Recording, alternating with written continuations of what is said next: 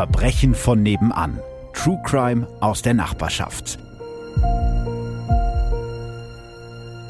Hallo und herzlich willkommen bei Verbrechen von nebenan. Ich habe euch heute einen Fall mitgebracht, der den Ermittlern jahrelang Rätsel aufgegeben hat und der eigentlich nur gelöst werden konnte, weil ein kleines Team von Polizisten einfach nicht aufgegeben hat. Die Geschichte dahinter ist wirklich verrückt und deswegen freue ich mich sehr auf meinen Gast, der mit mir auf diese verrückte Reise geht. Es ist heute sozusagen so ein Podcast Gegenbesuch. Hallo Solvay. Hallo Philipp, ich freue mich sehr, dass ich mal wieder bei dir sein darf. Das fühlt sich für mich ja jetzt schon ein bisschen heimelig an. Ich war ja schon mal bei dir. Genau, also für diejenigen, äh, die das vielleicht nicht wissen, Solveig Gode kennt ihr vielleicht schon aus meiner Folge 80 über Big Money. Da haben wir äh, gemeinsam über den Fall gesprochen. Außerdem bist du Journalistin, Autorin und Host des Podcasts Macht und Millionen, bei dem ich auch vor kurzem zu Besuch war. Die Folge gibt's seit dem 17. Mai. Du kannst ja mal ganz kurz erzählen, worüber wir gesprochen haben. Ja, da solltet ihr auf jeden Fall mal reinhören. Das ist ein Fall, über den Philipp auch in seinem Buch gesprochen hat. Ich überlege jetzt, spoiler ich und ich erzähle ich, worum es geht, oder sollen wir die Leute überraschen? Vielleicht ist Überraschen gar nicht schlecht, aber ja, du könntest zumindest mal so einen Namen droppen. Der Name ist doch schon yeah. eigentlich, ja. der ist doch gut. Mhm.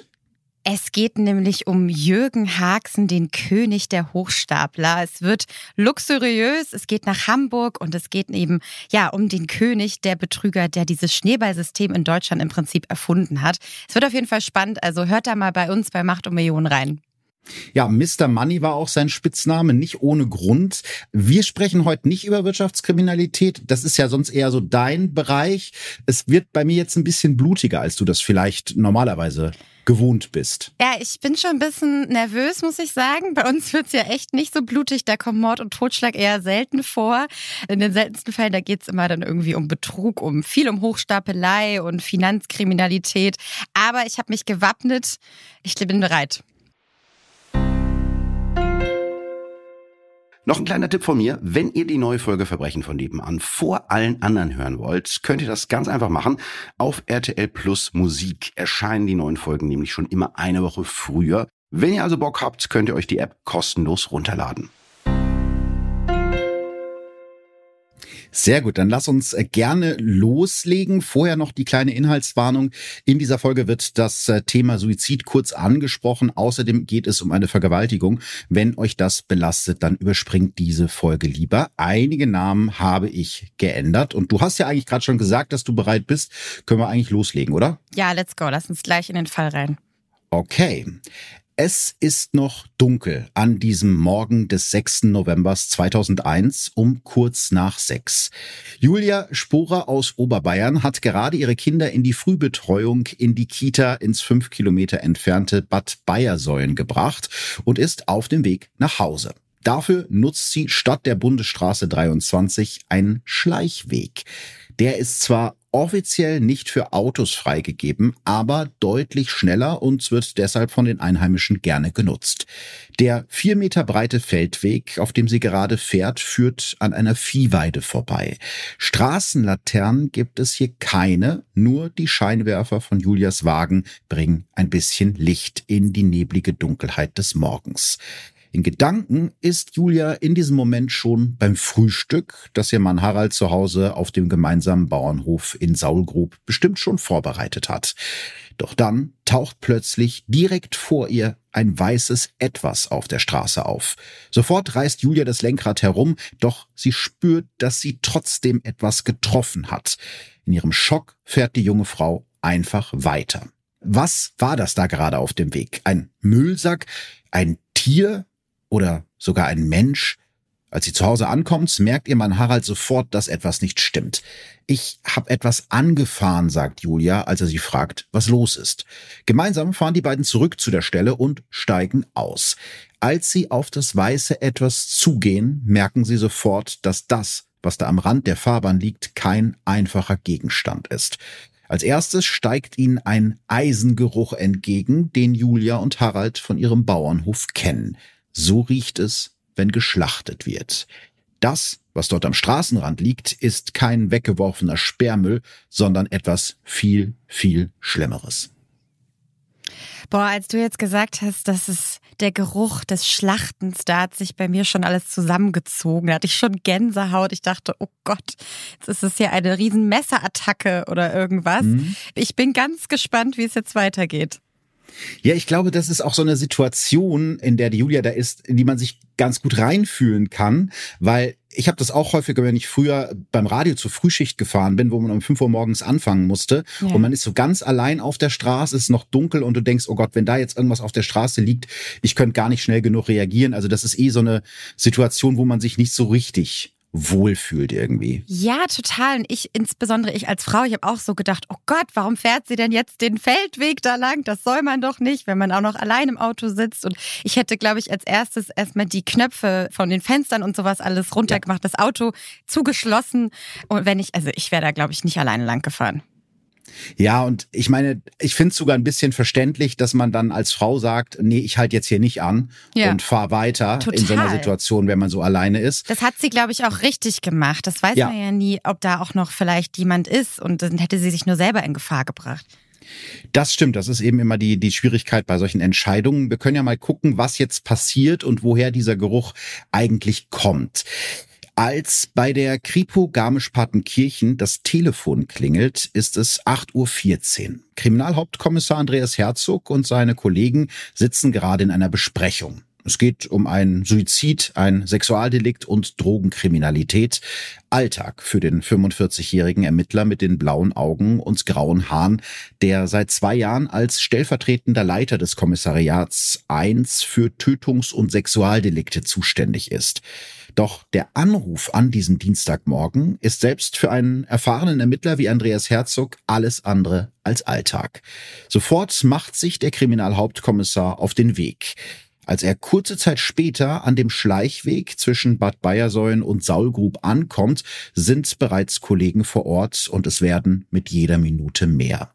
Den Männern und Frauen der Kripo bietet sich ein schauriges Bild das, was Julia Sporer zuerst für einen weißen Müllsack gehalten hatte, ist die nackte Leiche einer Frau. Die Tote liegt mitten auf der Straße auf dem Bauch. Ihre Arme stehen seltsam verdreht vom Körper ab, als hätte man sie einfach weggeworfen. Am Fahrbandrand glänzen vier rote Blutlachen. Doch der schlimmste Anblick ist das Gesicht der Frau oder besser gesagt das nicht mehr vorhandene Gesicht. Die Kopfhaut der Toten hängt seitlich von ihrem Schädel herunter. Man kann nur noch erahnen, dass das hier mal ein Mensch war. Sofort werden Suchtrupps losgeschickt, die das umliegende Gebiet nach Spuren absuchen. Neben Hundestaffeln kommt auch eine alpine Bergeinsatzgruppe für die steile Alpenumgebung und ein Hubschrauber zum Einsatz. Bei der Leiche finden die Ermittler unter anderem eine zerbrochene Flasche, vier lilafarbene Knöpfe, einen zusammengerollten und teilweise eingerissenen Slip und zwei massiv goldene Ohrringe. Aus Messungen der Temperatur der Leiche und der Umgebungstemperatur wird geschlossen, dass die Frau gegen ein Uhr in der Nacht gestorben sein muss. Schon vor Ort überlegen sich Andreas Herzog und seine Kripo-Kollegen, was hier heute Nacht auf diesem einsamen Schleichweg passiert sein könnte. Wahrscheinlich war die Frau gemeinsam mit dem Täter im Auto unterwegs. Schon im Auto hat er sie dann wahrscheinlich so stark geschlagen, dass sie blutet. Die beiden steigen aus, vielleicht versucht die Frau zu flüchten. Der Täter zerschlägt die Glasflasche auf dem Kopf der Frau, wirkt sie, reißt ihr die Kleidung vom Körper und schleift sie auf die Fahrbahn. Dort überrollt er sie mehrfach mit dem Wagen, so dass ihr die Kopfhaut vom Schädel gerissen wird. Trotzdem bleiben zu diesem Zeitpunkt noch viele Fragen offen. War es ein Sexualverbrechen? War die Tötung der Frau geplant? Hat sie noch gelebt, als das Auto sie überrollte? Wo ist ihre restliche Kleidung? Und die vielleicht wichtigste Frage, wer ist die Tote? Ein Ausweis hat sie nicht bei sich und zusätzlich macht das fehlende Gesicht eine Identifizierung schwer. Trotzdem ist Kommissar Herzog sich sicher, dass er den Fall mit seinem Team bis Weihnachten, also in etwa sieben Wochen, lösen kann. Er irrt sich. Boah, krass, dann haben wir ja eine klassische Jane Doe, ne? Also eine Unbekannte. Die unbekannte Tote. Ja, ich habe auch erst überlegt, ob ich das so explizit erklären soll, wie stark die Verletzungen, vor allem die Kopfverletzungen der Frau sind. Aber ich glaube, das ist für die Geschichte wichtig, um zu verstehen, dass man halt jetzt nicht davon ausgehen kann, wie sie aussah, weil man es nicht mehr wirklich erkennen kann, ja, wie sie absolut. aussah. Was das natürlich irgendwie besonders schwer macht, die Identität zu klären. Ich habe mich gleich gefragt, weil ich bin ja Hm. großer NCIS-Fan gewesen und CSI Miami und diese ganzen Serien, wo es auch viel um Gerichtsmedizin geht. Also wie wissen Sie so schnell, dass die Verletzung, insbesondere die Gesichtsverletzung, vom Auto stammen? Ist es schon ganz klar? Es kommt wahrscheinlich alles erst später raus, aber wissen Sie gleich, dass es vom Auto stammt? Ja, das lässt sich herleiten, weil wohl auch Teile, ja, so eine Art Reifenspur auf dem Kopf ist. Also es ist ganz klar, dass die überrollt Gott. worden ist, sonst kann man halt diese Art der Verletzungen nicht erklären. Übrigens ganz interessant, ich bin auch großer CSI-Fan. Kennst du den CSI-Effekt? Nein. Fällt mir jetzt gerade ein Fun Fact am Rande. Durch diese Serien, das hat zu einer gewissen Änderung in der Strafverfolgung in den USA geführt, weil da gibt's ja Juryurteile und äh, man hat nachweisen können, dass Jurymitglieder, die halt solche Serien wie CSI schauen, dass die eine ganz andere Erwartungshaltung haben, also dass die forensische Beweise vom Tatort viel höher als in ihrer Beweiskraft einordnen, als sie eigentlich sind. Das heißt, die neigen dann dazu, eher zu sagen, ja, das muss man doch irgendwie nachweisen können durch den genetischen Fingerabdruck und Zeugenaussagen werten die oder stufen die eher ab. Also das ist ganz interessant, weil ganz so einfach, wie es in CSI immer geschildert wird, ist es ja dann leider zumindest aus Sicht der Ermittler dann doch nicht. Das ist ja spannend. Das wusste ich auch noch nicht, aber das glaube ich total, weil man denkt ja dann selber, man ist so ein kleiner Hobby-Experte, Ja. äh, wenn man das zu viel geguckt hat. Ich habe auch immer gesagt, ich habe auch so viel Grey's Anatomy geguckt. Ich könnte jetzt auch so ein, wie nennt man diesen berühmten, wo dann der Kugelschreiber So in den Hals Luftröhrenschnitt. Ja. Okay, weiß ich nicht, ob ich das wollen würde, dass du das bei mir machst, aber Nein, vielleicht nein, ist das ja. ja hoffen wir Nein. nicht, dass es dazu kommt, dass du dieses Wissen anwenden Nein. musst. Natürlich nicht. Aber vielleicht nochmal zurück zu unserem Opfer. Ja. Wie finden Sie denn jetzt raus, wer sie ist? Gibt es da irgendwelche Anhaltspunkte? Sie hatte wahrscheinlich auch keinen Ausweis oder irgendwelche Dokumente Mhm. dabei. Genau, das habe ich ja gerade schon gesagt. Ausweis hatte sie leider nicht dabei. Das wird es natürlich ein bisschen einfacher machen. Und ehrlich gesagt gibt es zu dem Zeitpunkt noch gar keine Anhaltspunkte. Natürlich wird jetzt direkt erstmal überprüft, ob es irgendwie Vermisstenmeldungen aus der Umgebung gibt. Aber da gibt's halt nichts, was wirklich passt auf, auf die Beschreibung dieser Frau. Und auch die Kollegen aus den benachbarten Orten in Oberbayern werden natürlich gefragt, ob sie eventuell ähm, jemanden vermissen, ob da irgendwie was bekannt ist. Und zwar meinen einige, die Person zu identifizieren. Beim genaueren Nachforschen stellen sich dann aber die vermeintlich identifizierten Menschen allerdings als quicklebendig heraus. Also es gibt so mehrmals einen Moment, wo man sagt, ah, das könnte die und die sein und dann stellt sich raus, ah nee, die lebt noch, die kann es also nicht sein.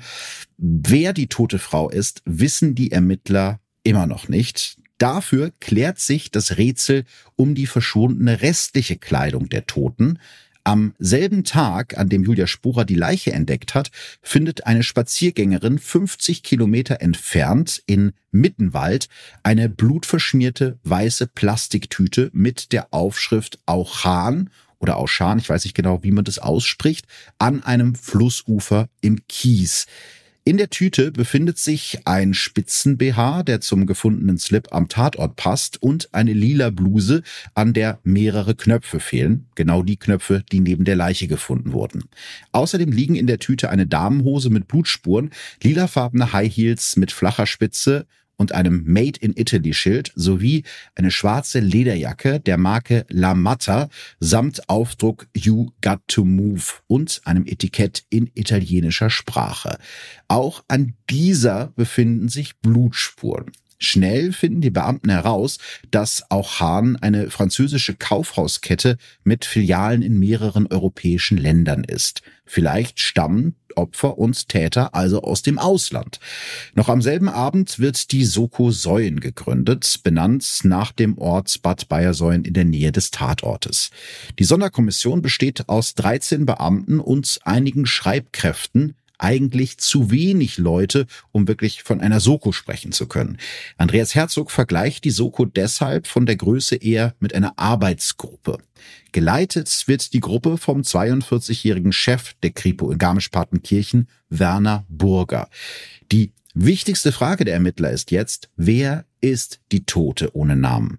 Eine gerichtsmedizinische Untersuchung im Institut für Rechtsmedizin der LMU München ergibt, dass die Frau 1,61 Meter groß und knapp 56 Kilo schwer war. Todesursache war das mehrfache Überrollen mit dem Auto, wobei die Frau bereits nach dem ersten Überrollen tot war. Dabei wurde ihr Körper unter dem Auto eingeklemmt und mitgeschleift, wodurch sich eben ja das Gesicht und die Kopfhaut vom Schädel getrennt hat. Bei ihrer Untersuchung finden die Gerichtsmediziner neben Würgemalen am Hals auch schwere Verletzungen im Genital- und Afterbereich. Es sieht also alles nach einem Sexualverbrechen aus. Außerdem wurde dem Opfer mehrfach ins Gesicht geschlagen. Die Gerichtsmediziner stellen einen sogenannten Overkill fest. Weißt du, was das ist? Wahrscheinlich schon als CSI-Guckerin. Ja, ich weiß, was das ist. Bei mir hat sich gerade schon alles zusammengezogen, als es um diesen Sexualdelikt geht. Mhm. Da bin ich immer ganz. Uh, ähm, ja. Über, ja, also der Overkill ist, ist übertöten. Also wenn genau. man quasi versucht, die Person mehrfach zu töten oder sicher zu gehen. Und das spricht ja auch für eine extreme Emotionalität. Ne? Ich weiß das noch aus den vielen Fällen, die ich ja auch bei CSI und so geguckt habe, dass es oft Täter sind, die dann auch die Opfer kennen, weil er oft ein gewisser extremer Hass dann mhm. da ist. Ja, genau. Also es ist, kann ein Hinweis darauf sein, dass es eine sehr starke emotionale Verbindung zu dem Opfer gibt. Also entweder, dass es ja eine persönliche Beziehung gibt im Sinne von, das ist, weiß ich nicht, jemand, den ich mein ganzes Leben lang schon gehasst habe. Es kann aber auch sein, dass man zum Beispiel seinen Hass auf eine Person projiziert. Also da ist auf jeden Fall Emotion im Spiel. Das ist die eine Möglichkeit. Und die andere, das hast du gerade selber schon so ein bisschen angedeutet, ist, dass der Täter vielleicht gar nicht weiß, wie viel Gewalt jetzt ähm, überhaupt notwendig ah. ist, um einen Menschen zu töten und dass man dann sagt, ich stech vielleicht noch das fünfte, sechste, siebte Mal zu, um wirklich sicher zu gehen. Also es gibt auch zum Teil unerfahrene Täter oder Ersttäter, die dann zum Overkill neigen, um wirklich sicher zu gehen, dass das Opfer tot ist. Ah, stimmt. Also, ne, wie du schon sagtest, es kann halt sein, dass Täter und Opfer sich kennen, aber es könnte eben auch bedeuten, dass der Täter vorher noch nie getötet hat. Neben zahlreichen Gewaltspuren können die Gerichtsmediziner auch DNA-Spuren sichern, und zwar von der Frau selbst und auch noch von einem Mann. Also das männliche DNA, da kann man dann davon ausgehen, dass es wahrscheinlich vom Täter stammt. Diese DNA ja, findet sich. Insbesondere, weil es ein Sexualdelikt ist, ne? Ganz genau. Ja, ja, also diese DNA findet sich ähm, unter den Fingernägeln der Toten. Das sind ja so diese klassischen Abwehrverletzungen. Jemand greift mich an und ich versuche irgendwie mit, mit Händen und, und Füßen mich zu wehren.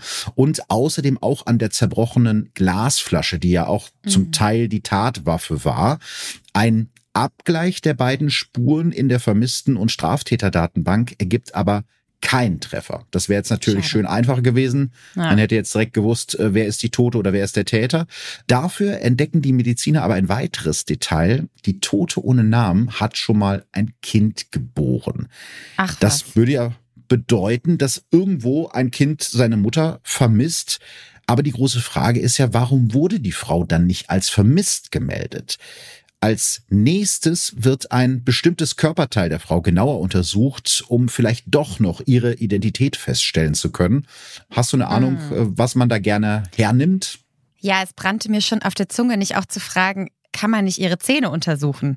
Weil das weiß ich ja auch als Rechtsmedizin-Fan, dass man natürlich das Gebiss untersuchen kann, weil oft ist es auch so, wenn man zum Beispiel mal eine Krone oder so bekommen hat, mhm. das ist dann registriert und dann kann man darüber den Namen der Person bei dem Zahnarzt herausfinden. Ich sehe schon. Dir muss ich gar nichts erklären. Du bist voll drin im Game. Ja, ich weiß, das kennt man ja auch irgendwie oft aus dem Krimi, ne? dass man sagt, hier, wir müssen ja. da die, die Zähne überprüfen.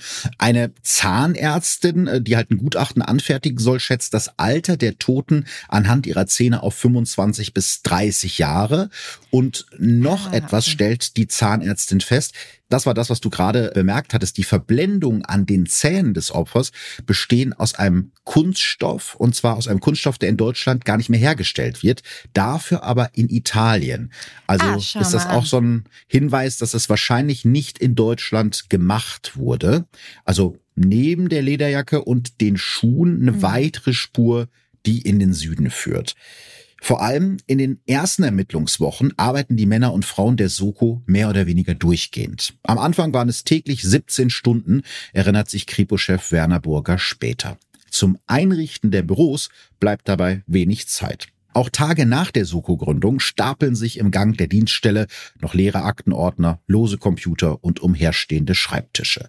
Und doch haben die Ermittler immer noch nicht herausfinden können, wer die namenlose Tote sein könnte, obwohl sie hunderte von vermissten Anzeigen durchgeackert haben. Also wendet sich die Polizei an die Öffentlichkeit. Es werden Plakate aufgehängt. Der Fall wird in den Abendnachrichten auf Sat 1 und bei Aktenzeichen XY präsentiert. Danach gehen zwar viele Hinweise bei der Polizei ein, aber eine heiße Spur ist nicht dabei. Andreas Herzog tritt sogar im italienischen Pendant zu Aktenzeichen XY, Chi l'ha visto, auf Deutsch, wer hat es gesehen, auf. Doch auch das, das schön ausgesprochen. Ich habe mir sehr viel Mühe gegeben. Ich hatte mal zwei Semester, zwei Semester Italienisch an der Uni, aber ich habe fast alles vergessen. Sprichst du Italienisch? Nein. Aber ich hätte so. vorhin bei, bei, ich hätte vorhin bei äh, Französisch äh, hätte ich gesagt, dass es eher Auchan dann wahrscheinlich ausgesprochen wird. Ich kann Französisch ein bisschen, aber ergänzen wir uns ja heute ganz gut. Das passt perfekt. Ich kann Französisch Arthur et un perroquet. Das ist alles, was ich kann, was ich äh, im Französischen Buch behalten habe. Arthur ja, ist ein aber, Papagei. Richtig. Ich weiß nicht warum. Das war in unserem Französischen Buch, glaube ich, der erste Satz, den wir gelernt haben. Und danach hat's dann bei mir. Hattest du das Buch auch? Ja, das hatten wir alle. Geil, das ist großartig. Und äh, bei den meisten Leuten ist auch wirklich nur das hängen geblieben. Also, ne, der versucht's halt auch in Italien, weil es gibt ja damals eben schon so diese Spur in Richtung Italien, dass man denkt, na ja, vielleicht kommt die Frau daher. Aber auch dieser Auftritt in eben diesem italienischen Aktenzeichen bringt die Ermittler nicht wirklich weiter. Der Frust in der Soko wächst.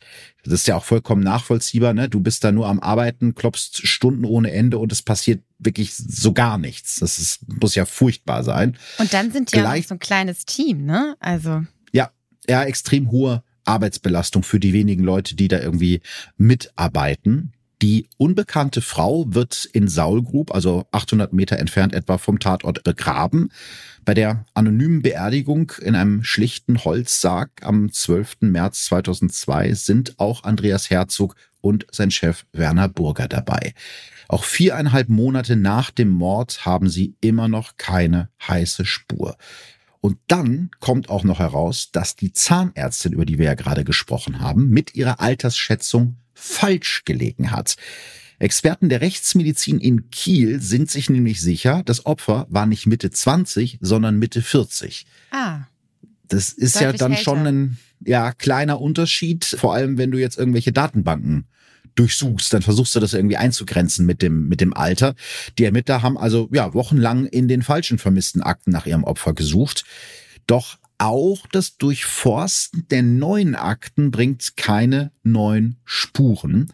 Deshalb soll jetzt eine Isotopenanalyse helfen. Das ist eine Technik, die ursprünglich aus der Archäologie stammt.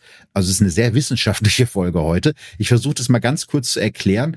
Isotope mhm. sind unterschiedlich schwere Atomarten eines Elements und jeder Mensch nimmt von Geburt an durch Nahrung, Luft und Wasser diese Isotope auf und verfügt so über eine individuelle Isotopensignatur, je nachdem, wo er oder sie gelebt hat. Ich fand es total spannend, weil ich da mich Mega. vorher noch nie mit beschäftigt habe. Also du kannst eben darüber rausfinden, zum Beispiel die äh, Solvay, die hat früher mal eine Zeit lang in Nordschweden gewohnt und dann ist sie nach Italien umgezogen. Also das lässt sich irgendwie nachweisen über diese Isotopenanalyse. Das habe ich auch gedacht, wie krass das und was dann wohl später unsere Isotopenanalyse über uns aussagt. Ach, der Philipp und ja. die Solveig, die haben nicht so gesund gelebt. Könnte eventuell sein, aber ich glaube, Podcaster ist auch selber. kein. Nee, du hast vollkommen recht. Podcaster ist kein gesunder Beruf, glaube ich. Man so sitzt richtig. zu viel vom Mikro. Man sitzt zu viel vom Mikro. Ja, tatsächlich bringt diese Isotopenanalyse ein Ergebnis. Die namenlose Tote hat die meiste Zeit ihres Lebens in Italien gelebt. Ah, da waren wir doch schon. Wir waren doch schon bei der Spur Italien und mit den Zahnlegierungen und der mhm. Sachen aus der Tüte, die Jacke kommt doch aus Italien. Mhm. Hätte man da nicht irgendwie schon ein bisschen früher drauf kommen können und da der Spur noch ein bisschen mehr nachgehen? Das habe ich mich auch gefragt, insbesondere bei der Jacke oder so. Ja, das Problem ist natürlich, wenn du jetzt nur eine Spur hast, die so in Richtung Italien zeigt mhm. und keine weiteren Anhaltspunkte, reicht das natürlich nicht, um die Frau ohne Gesicht zu identifizieren. Also ich habe das mal nachgeguckt. In Italien leben zu dem Zeitpunkt etwa 31 Millionen Frauen. Also das ist halt wirklich die berühmte Suche nach der Nadel im Heuhaufen. Klar kann ja, man das dann weitergeben. Mhm. Auch da, vielleicht greife ich ja jetzt schon vorweg und du erzählst es mir gleich. Aber ich habe mich auch gefragt, können Sie da nicht mal bei der italienischen Polizei anfragen? Ja, es gibt da schon erste Zusammenarbeiten mit den italienischen Kollegen. Also schon als der Andreas Herzog das erste Mal in dieser Fernsehsendung ist, wird da gefragt, ey, vermisst ihr da eine Frau, auf die das irgendwie passen könnte? Und nachher wird eben das Alter auch nochmal angeglichen, als man dann rausgefunden hat, ah, das mit den Zähnen, das hat doch nicht so gepasst. Aber es ist tatsächlich so, auch in Italien wird keine Frau vermisst. Mhm auf die eben die Tote irgendwie passen könnte. Also sie haben jetzt diese grobe Spur, aber auch nicht viel mehr. Und weiter kommen sie halt einfach nicht. Und äh, deshalb wird neun Monate nach dem Fund der Leiche, am 6. August 2002, die Soko-Säulen aufgelöst. Jetzt arbeiten nur noch drei Polizisten so nebenbei an dem Fall. Und nebenbei meine ich jetzt gar nicht abwertend, aber das heißt, die werden für andere Sachen gebraucht. Mhm. Und man sagt, ja, wir haben da keine Ermittlungsansätze, wir können da nicht weitermachen. Und zu diesen drei Polizisten gehört eben der Kommissar Andreas Herzog und Werner Burger, sein Chef. Man versucht auch, das Gesicht zu äh, rekonstruieren. Da gibt's ja auch verschiedene Möglichkeiten, Stimmt. aber auch das hat keine neuen Erkenntnisse gebracht. Diese Rekonstruktion von Gesichtern, wenn du wirklich nur den Schädel hast, ist so ein bisschen Stochern im Nebel. Also es gibt zwar Anhaltspunkte, wie dick die Haut in einem gewissen Alter ist an gewissen Punkten, aber es ist immer nur ja, so eine Vermutung. Das kann man eben ja digital auch machen. Ja, ich werde mal ein Bild bei Instagram, bei Facebook posten von dieser digitalen Gesichtsrekonstruktion. Das ist ganz interessant, wie das gemacht wird. Also ja, wie gesagt, wir haben eigentlich nicht besonders viele Hinweise. Keiner scheint diese Frau irgendwie zu vermissen. Und jetzt versucht man sich so ein bisschen mehr auf die Kleidung des Opfers zu konzentrieren, weil das hat man ja auf jeden Fall. Du erinnerst dich sicher an diese Lederjacke. Mhm. Das war You Got to Move stand da drauf und die ist ja in dieser blutigen Plastiktüte gefunden worden und diese Jacke gehört eben ziemlich wahrscheinlich dem Opfer. Und dieses La Matta, was da in der Jacke drin stand, das ist halt eine, eine Marke aus Italien und da versucht eben der Kommissar Herzog zu dieser Firma hinzufahren. Die sitzt in Norditalien in Trissino und spricht da halt vor bei La Matta und sagt, pass mal auf, ihr habt ja diese Jacke produziert, könnt ihr mir vielleicht sagen, wohin die überall verkauft wurde. Ah. Allerdings muss man sagen, dass die Kooperationsbereitschaft nicht so groß ist. Die Chefin der Firma lehnt seine Anfrage höflich, aber bestimmt ab. Mit einem Mord will Lamata nicht in Verbindung gebracht werden. Das heißt, Kriminalhauptkommissar Herzog ja, muss wieder unverrichteter Dinge zurück nach Deutschland. Ach komm, kann er da jetzt nicht noch mehr machen? Dann muss er echt wieder zurückfahren. Hätte er nicht irgendwie sagen können, keine Ahnung, Gefahr in Verzug oder so? Oder ja, aber die deutsche Polizei hat natürlich in Italien mm, nicht die Möglichkeit irgendwie, genau, die haben keine Handhabe da.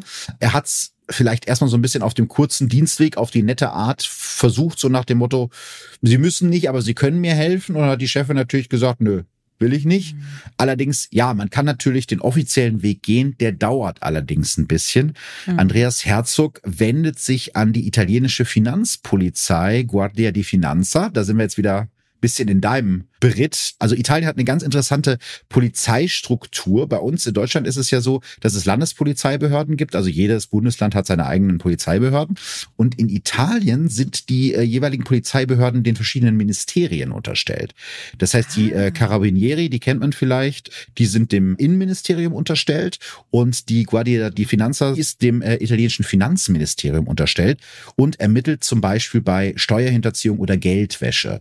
Da gab es ja in Italien jahrelang sehr, sehr große Probleme. Merkt man heute noch, wenn man in Italien im Urlaub ist. Wenn du irgendwo so eine Kleinigkeit in so einem Laden kaufst, dann drängen die dir immer diesen Kassenbon auf, ne? Ja, die Bonpflicht. Ja, genau. Das war ja in Deutschland ganz lange nicht, wo man gesagt hat, pff, mir doch egal. Und mir ist da echt in Italien schon mal einer hinterhergerannt, weil ich irgendwie, weiß nicht, für einen Schokoriegel für 60 Cent den Kassenbon nicht mitgenommen hatte.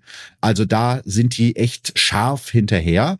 Und eben diese Guardia di Finanza beantragt jetzt gemeinsam mit der deutschen Polizei ganz offiziell einen Durchsuchungsbeschluss bei dieser Lederfirma Lamatta in ah, Trissino bei Vicenza. Allerdings auch in Italien malen die Mühlen der Justiz und der Behörden manchmal langsam. Es dauert ein ganzes Jahr, bis äh, das bewilligt wird. Und erst im Oktober 2003 können Herzog und seine italienischen Kollegen die Firma auf den Kopf stellen. Doch auch nach sechs Stunden Verkaufsunterlagen durchstöbern haben sie immer noch keine heiße Spur gefunden. Insgesamt 14 Mal wurde die Jacke verkauft. In Italien, den USA, in Japan, aber auch in Leverkusen. Also das ist so eine kleinere Firma, die öfter auch irgendwie auf Messen unterwegs ist und da ihre Produkte präsentiert und dann wird das bei so einer Messe dann mit Barzahlung schnell mitgenommen. Also so richtig viel weiter kommt man da irgendwie nicht. Aber 14 Mal ist doch nicht so viel. Natürlich ist nicht so viel, aber eben der Großteil dieser Jacken ist eben auf Messen verkauft mhm. worden, ohne dass da jetzt irgendwer sich registriert hätte. Ja. Da wird gesagt, keine Ahnung, das ist ein Messemodell, 200 Euro, gib ihm und tschüss, ne? Und mhm. dementsprechend kann man das leider nicht nachhalten. Also auch da kommen die Ermittler nicht wirklich weiter. Allerdings kommt dann Andreas Herzog und seinen Kollegen der Zufall zur Hilfe. Einen Monat nach der Durchsuchung meldet sich Lamatta plötzlich nochmal per Fax bei der deutschen Polizei. Eine Mitarbeiterin der Firma hatte zufällig eine Wiederholung von Andreas Herzogs Auftritt in der italienischen Show Chi l'ha visto im Fernsehen gesehen. Und dabei war ihr aufgefallen, also der Mitarbeiterin, dass von den 14 produzierten Lederjacken nur auf neun Jacken der Satz You got to move aufgestickt war, so wie eben auf der Jacke der namenlosen Toten. Und diese neun bestickten Jacken wurden tatsächlich alle am selben Ort verkauft, nämlich ah. in einem Outlet in Mestre bei Venedig. Sieben von diesen Jacken wurden bar bezahlt und zwei nur mit Kreditkarte. Dank der italienischen Guardia di Finanza bekommt Andreas Herzog ziemlich schnell die Daten der beiden Kartenzahler. Eine Jacke wurde von einem Mann aus Venedig gekauft, die andere am 2. Oktober 1999 von einer Frau namens Elisabeth Landsmann. Landsmann war zum Zeitpunkt des Kaufs 43 Jahre alt, müsste also zum Mordzeitpunkt 45 gewesen sein. Das passt das ja perfekt Alter, rein. Ja, das Alter passt. Ursprünglich stammt die Frau aus Amsterdam in den Niederlanden, wohnt aber seit einiger Zeit in der süditalienischen Gemeinde Statte in Apulien, beziehungsweise wohnte. Denn seit zwei Jahren wurde sie nicht mehr gesehen und auch ihre letzte Steuererklärung liegt zwei Jahre zurück. Außerdem hat Landsmann eine 24-jährige Tochter. Also eigentlich, ne, passt alles, alles. zusammen. Ja. Und sie ist auch noch verschwunden, offenbar, ja. Sie ist ah, verschwunden, okay. deswegen ist der Kommissar sich halt sicher, auf der richtigen Spur zu sein und fordert das Ausweisfoto von Elisabeth Landsmann an. Auf dem Bild lächelt ihm eine freundlich wirkende Frau mit mittellangen braunen Haaren entgegen, die genau die goldenen Ohrringe trägt, die bei der Leiche gefunden wurden. Die namenlose Tote hat endlich einen Namen. Elisabeth Landsmann. Also sie ist es. Ja, krass. Die Ohrringe sind dann natürlich der Beweis, äh, dass sie es wirklich ist. Und wie geht's jetzt weiter? Weil, ja, jetzt können ja Herzog und seine Ermittler eigentlich erst richtig loslegen, oder? Weil jetzt haben sie den Namen. Und was ich mich auch gefragt habe, was ist jetzt mit ihrer Tochter? Da gehen sie wahrscheinlich zuerst hin, oder?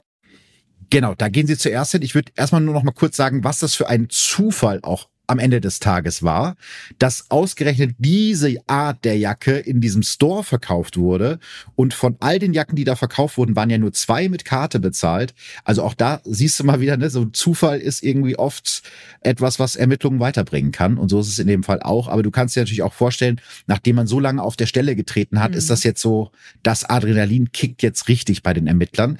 Zunächst soll erstmal das rätselhafte Verschwinden von Elisabeth Landsmann untersucht werden. Mhm. Die letzte Person, die Elisabeth lebend gesehen hat, ist ein Notar, bei dem sie gemeinsam mit ihrer Tochter Eleonora aufgetaucht ist und dieser, also der Tochter, die Verwaltung des Familienhauses überschrieben hat.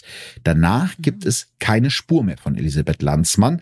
Als nächstes, das war das, was du gerade schon vermutet hattest, versuchen die Ermittler mehr über ihre Familienverhältnisse rauszufinden, über Elisabeths Tochter, die 24-jährige Studentin Eleonora Salomi, gibt es kaum Informationen. Interessant ist aber, dass Eleonora sich einen Tag nach dem Verschwinden ihrer Mutter, also zumindest nach dem Tag, wo ihre Mutter das letzte Mal lebend gesehen wurde, umgemeldet hat. Ihre neue Adresse in der Stadt Mestre ist dieselbe, unter der auch ihr Vater Alessandro Salomi gemeldet ist. Und im selben Gebäude befindet sich außerdem der Outlet Store Al Duca, in dem die Lederjacke des Opfers verkauft wurde. Also sehr viel Zufall. Das heißt, man schaut sich jetzt natürlich auch den Mann von Elisabeth Landsmann an. Alessandro Salomi ist 58 Jahre alt und Schiffbauingenieur. Zuletzt hat er am ganz anderen Ende von Italien in der Hafenstadt Taranto in Apulien gearbeitet. Nachbarn sagen aus, dass die Ehe zwischen ihm und der verschwundenen Elisabeth Landsmann alles andere als glücklich war. Es habe immer wieder Streit gegeben. Und den Ermittlern kommt noch etwas komisch vor. Alessandro Salomi hat sich selbst bereits mehrfach als Witwer bezeichnet. Mhm. Also vor anderen Leuten hat gesagt, ich bin ja Witwer. Aber offiziell weiß ja niemand, was mit Elisabeth passiert ist. Das ist ja auch ein bisschen seltsam. Und dazu kommt noch, dass er seine Frau, die ja seit zwei Jahren verschwunden ist, in dieser ganzen Zeit nie als vermisst gemeldet hat. Das habe ich mich auch gerade gefragt. Okay, wenn sie verschwunden ist, warum gab es denn dann keine Vermisstenanzeige über sie? Weil die Vermisstenanzeigen haben ja nie zusammengepasst mit denen aus Deutschland. Und okay, das ist ja jetzt echt richtig skurril. Also irgendwie scheint ja alles schon krass zu passen. Möglicherweise gewalttätiger, launischer Ehemann. Die Ehe war nicht glücklich. Er bezeichnet sie schon quasi als tot, obwohl man gar nicht weiß, was mit ihr ist. Also sehr skurril, sehr shady. Er klingt auf jeden Fall sehr verdächtig. Ja, also es ist, glaube ich, nachvollziehbar, dass die Ermittler so einiges äh, mit Alessandro Salomi zu besprechen hätten und natürlich auch mit seiner Tochter Eleonora. Die hoffen außerdem auch, dass sie eine DNA-Probe von Eleonora bekommen, weil damit könnten sie natürlich endgültig beweisen, dass die Tote aus Bayern wirklich Elisabeth Landsmann ist. Doch obwohl die Polizei die Wohnung in Mestre mehrere Tage lang observiert, treffen sie weder Vater Alessandro noch Tochter Eleonora an. Von den Nachbarn hören sie, dass Alessandro oft bei unterschiedlichen Werften unterwegs und kaum zu Hause ist. Eleonora hat bisher kaum jemand überhaupt gesehen. Also die sind auch telefonisch irgendwie nicht erreichbar, tauchen nicht zu Hause auf, also alles irgendwie äh, komisch. Ein Ermittler der Guardia di Finanza, die die deutsche Polizei ja weiterhin unterstützt, hinterlässt seine Telefonnummer bei Salomis Arbeitgeber mit der Bitte um Rückruf. Kurze Zeit später ruft Alessandro Salomi tatsächlich zurück. Die Ermittler versammeln sich um das auf Lautsprecher gestellte Telefon und hören gebannt zu. Sie haben sich vorher überlegt, ähm, Salome noch nichts von den Ermittlungen gegen ihn zu erzählen, sondern sie schieben so eine Steuersache vor, ja. Also sagen ihr, gibt da Steuerprobleme und sie würden gerne mit ihm und seiner Tochter Eleonora sprechen. Am anderen Ende der Leitung wirkt Salome irritiert. Seine Tochter studiere gerade in Pescara und habe psychische Probleme, weswegen er die Polizei bittet, von einer Befragung von Eleonora abzusehen. Stattdessen lädt er die Beamten zu sich nach Genua ein, wo er jetzt äh, sich gerade aufhält für die Arbeit. Kommissar Herzog wundert sich natürlich darüber dass Alessandro Salomi verhindern will, dass die Polizei Kontakt zu seiner Tochter aufnimmt, findet er merkwürdig. Er will trotzdem nach Pescara fahren und mit Eleonora sprechen, egal was der Vater sagt, weil die ist ja volljährig, ja, die kann das ja selber entscheiden. Aber die Kollegen der Guardia di Finanza sind dagegen, die sagen, ja, äh, der Tochter geht's nicht gut und der Vater wünscht sich das doch so, das müsste man berücksichtigen. Und da ja die deutsche Polizei keine Verfügungsgewalt in mhm. Italien hat, muss er dann sagen, sehe ich zwar anders, aber ne, macht ihr mal. Herzog entschließt sich also, mit seinen italienischen Kollegen nach Genua zu fahren, um zumindest Alessandro Salomi näher unter die Lupe zu nehmen. In der Zwischenzeit finden die italienischen Kollegen die Handynummer von Elisabeth Landsmann heraus. Doch darüber, was sie mit der Nummer anstellen sollen, sind sich deutsche und italienische Ermittler nicht einig. Also man weiß, diese Handynummer ist noch aktiv. Und jetzt ist natürlich die große Frage, wer hat das Handy und ergibt es Sinn, da eben anzurufen oder nicht. Andreas Herzog ist der Meinung, man sollte sich erstmal irgendwie überlegen, was man überhaupt sagen will am Telefon, bevor man die Nummer wählt und da ja. anruft. Aber die äh, Guardia di Finanza sagt, nö, wir wollen jetzt nicht mehr länger warten, wir rufen jetzt direkt an. Ein italienischer Ermittler wählt die Nummer und tatsächlich meldet sich jemand eine Frauenstimme. Hm. Elisabeth Landsmann nie gehört. Das Handy habe sie zum Geburtstag geschenkt bekommen, sagt die unbekannte Frau, und dann legt sie auf. Nur Sekunden später wird der Beamte von der Nummer zurückgerufen. Statt der Frau ist nun ein Mann am anderen Ende der Leitung, der sich als Andrea Cassetti vorstellt. Was man von Elisabeth Landsmann wolle, fragt der Mann. Eine Steuersache, antwortet der Beamte. Er habe als Architekt für Elisabeth gearbeitet und kenne ihre Tochter gut, erklärt Cassetti am Telefon. Irgendwann sei Elisabeth dann verschwunden und habe ihm ihr Handy überlassen, welches er dann seiner Frau geschenkt habe. Darüber hinaus erzählt Cassetti den Beamten, Elisabeth sei schon länger verschwunden, nachdem sie sich mit ihrem Mann gestritten hatte, wodurch dann angeblich Tochter Eleonora psychische Probleme bekommen habe. Also es hat wohl einen Streit angeblich gegeben zwischen den Eltern. Elisabeth ist abgehauen, so wird es zumindest erzählt, und hat ihre mhm. Tochter und ihren Ehemann sitzen gelassen. Das klingt ja echt ultra skurril. es klingt sehr skurril und vor allem bevor sie einfach abhaut, hat sie noch die Zeit, ihrem Architekten ihr altes Handy, Handy zu geben. geben. Das macht ja gar keinen Sinn. Nee, nicht so richtig. Also ist dann logischerweise eine weitere Spur für die Beamten. Ein Mann, der das Handy der Toten besitzt und ihre Tochter zu kennen scheint. Also da gibt's irgendwie auch so mhm. seltsame Verbindungen. Allerdings beschließen sie erstmal, den vollen Fokus auf Alessandro Salomi und seine Tochter zu legen und sich danach erst um Andrea Cassetti zu kümmern dass das unter ganz anderen Umständen passieren wird, als die Beamten sich in dem Moment denken, das können sie natürlich jetzt noch nicht ahnen. Also ich finde, man müsste sich doch jetzt auf den Kassetti fokussieren. Das klingt ja alles total verdächtig, dass er dieses Handy hat, dass die Nummer noch aktiv ist. Und können die nicht auch die Nummer abhören, wenn Sie jetzt Beweise haben oder auch die Verbindungsnachweise einsehen? Die kann man doch beim Telefonanbieter einfordern, weil dann können Sie ja sehen, ob das benutzt wurde, wann das letzte Mal und wo das eingeloggt war, in welchem Telefonmast. Ich bin ganz aufgeregt. Ja, ich, ich sehe das schon. Also ich weiß nicht, wie das in Italien ist. In Deutschland brauchst du dafür halt einen richterlichen Beschluss, um irgendwie ein Telefon abzuhören. Ja. Und der ist jetzt da muss schon ein größerer Verdachtsmoment bestehen, außer mhm. der hat das Handy der Toten, weil es klingt natürlich sehr seltsam, diese Begründung, warum er das hat, aber es ist ja nicht gänzlich ausgeschlossen, dass die Elisabeth Landsmann nicht wirklich abgehauen ist und ihm vorher gesagt hat, hier, das Handy brauche ich eh nicht mehr, schenke ich dir. Ja, also die italienische Polizei entscheidet, wir fokussieren uns jetzt erstmal auf den, auf den Ehemann und auf die Tochter der Toten und ja, sie hoffen jetzt natürlich irgendwie was Neues herauszufinden, machen sich deswegen zusammen mit Andreas Herzog auf den Weg nach Genua.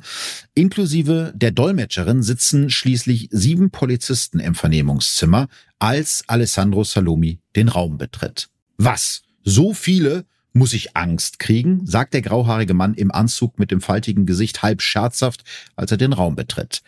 Weshalb auch deutsche Beamte vor Ort sind, fragt er nicht, obwohl sich ja offiziell um eine Steuersache handelt. Er wirkt ruhig und selbstsicher, hat seine Arme verschränkt und sitzt locker in seinem Stuhl. Doch diese ruhige Fassade bröckelt, als ihm die Beamten erzählen, dass sie eine tote Frau gefunden haben, die die Lederjacke seiner Ehefrau getragen hat. Auf einmal platzt es aus Alessandro heraus. Mord? ruft er entgeistert. Herzog wird hellhörig. Ein Mord wurde mit keinem Wort erwähnt, lediglich eine tote Frau. Also es hätte ja auch sein können, dass die in Deutschland einen Unfall gehabt hat. Aber er denkt sofort an Mord. Die Gefasstheit des Zeugen ist plötzlich komplett verschwunden. Er fängt an zu weinen und braucht einige Zeit, um sich zu beruhigen. Unterdessen sichert ein Polizist das Taschentuch, mit dem sich Alessandro Salomi die Nase geputzt hat, um die DNA-Spuren des nun noch verdächtigeren Ehemanns zu sichern. Also ah, äh, kleiner Lifehack, wenn ihr mal irgendwann vernommen werdet, nicht die Nase schneuzen und vielleicht auch nicht irgendwie Speichel an Kaffeebechern zurücklassen. Ja, habe ich auch gedacht. Keine, keine Fingerabdrücke, nichts anfassen. Ja, falls ihr, falls ihr nicht überführt werden wollt, auf jeden Fall. Als die Beamten Alessandro ein Bild der Leiche zeigen, ist er sich absolut sicher. Das ist hundertprozentig meine Frau. Ihr linkes Nasenloch ist kleiner als das rechte. Also das ist das, womit er das feststellt, dass es seine Frau ist. Ich hätte nichts gebraucht außer der Nase, dann hätte ich meine Frau erkannt. Aber das Gesicht war doch halb abgerissen. Genau das.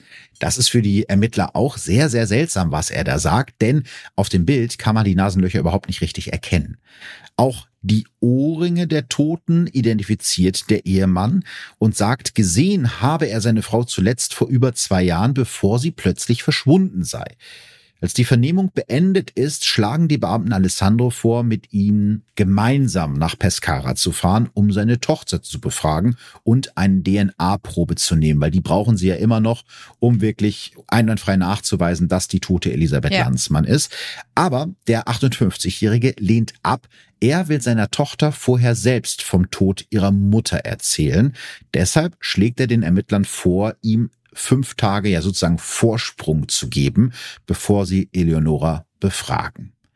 Was ich ein Stück weit menschlich nachvollziehen kann, dass man sagt, ich möchte nicht, dass meine Tochter das von der Polizei erfährt, aber fünf Tage kommt mir doch schon sehr, sehr lange vor irgendwie. Ja, das wirkt auch irgendwie auf mich äh, komisch und dass die Ermittler das dann auch zulassen, ja. weil das sind ja wichtige Tage und in der Zeit könnte man ja auch Beweise vernichten oder irgendwas. Ja, das stimmt. Also man muss sagen, die Ermittler willigen ein in diesen Wunsch und das ist tatsächlich wirklich ein ganz, ganz folgenschwerer Fehler, wie sich später herausstellen wird. Mhm. Als die Vernehmung von Alessandro Salomi vorbei ist, fahren die deutschen Ermittler zurück nach Bayern, wo sie die Vernehmung von Eleonora Salomi planen und auf das DNA-Ergebnis von Alessandro warten wollen. Sie möchten Alessandro und Eleonora unter anderem zu Andrea Cassetti befragen. Du erinnerst dich, dem Mann vom Telefon. Einen Tag bevor die Deutschen nach Italien zurückfahren, kommt dann das DNA-Ergebnis. Die DNA von Alessandro Salomi stimmt nicht mit den männlichen Genspuren vom Tatort überein. Alessandro Salumi war also höchstwahrscheinlich nicht am Tatort. Die Suche nach dem Mörder von Elisabeth Lanzmann ist also noch nicht vorbei. Es ist der 17. Januar 2004. Andreas Herzog und seine bayerischen Kollegen sind gerade auf dem Weg nach Italien, als sie einen Anruf bekommen, der die kompletten Ermittlungen erschüttern wird. Die Beamten der Guardia di Finanza berichten, dass sich am Morgen ein völlig aufgelöster Alessandro Salomi bei ihnen gemeldet habe. Zwei Stunden zuvor habe er einen Anruf von seiner Tochter bekommen und seitdem versucht, die Polizisten zu erreichen. In dem Anruf sagte seine Tochter Eleonora nur einen Satz, Papa, ich hab dich lieb. Dann habe sie aufgelegt und sei seitdem nicht mehr zu erreichen. Später habe Alessandro, so berichtet er es den Ermittlern, eine SMS von seiner Tochter bekommen. Versorge den Hund. Ich hoffe, du kannst mir verzeihen. Adio. Er habe nun Angst, seine Tochter könne sich irgendetwas antun, sagt Alessandro Salomi schluchzend am Telefon. Ob er seiner Tochter von der bevorstehenden Vernehmung erzählt habe, möchte der Polizist wissen. Nein, das habe er nicht, erwidert Alessandro. Allerdings habe er den Verlobten seiner Tochter schon mal vorgewarnt, damit der ihr beistehen kann, sobald sie die Nachricht vom Tod ihrer Mutter erfährt. Wie denn der Mann heiße, fragt der Polizist. Andrea Cassetti, antwortet Alessandro. Das ist der Verlobte seiner Tochter. Mhm. Krass. Das heißt, war sie die Frau, die am Anfang ans Telefon gegangen ist? Es ist sehr, sehr, sehr verrückt, dieser Fall. Sehr, sehr verrückt. Ich, äh, oh ohne, Gott, ich, ich werde das jetzt, ich werde das jetzt noch nicht auflösen. Ja. Ich bin jetzt okay. mal gemein. Okay. Ich erzähle dir jetzt erstmal, wie es weitergeht. Ja, bitte. Andreas Herzog hat sofort ein schlechtes Gefühl. So schnell wie möglich fahren er und seine Kollegen nun weiter in Richtung Vicenza. Doch hier auf der Autobahn können sie logischerweise erstmal wenig ausrichten. Währenddessen lässt die italienische Polizei nach Eleonora Salomi fahnden. Es gilt, die junge Frau so schnell wie möglich zu finden, bevor sie sich selbst oder jemand anderem etwas antun könnte. So werden auch die Handys von Eleonora und ihrem Verlobten Andrea geortet. Beide Telefone sind 120 Kilometer voneinander entfernt.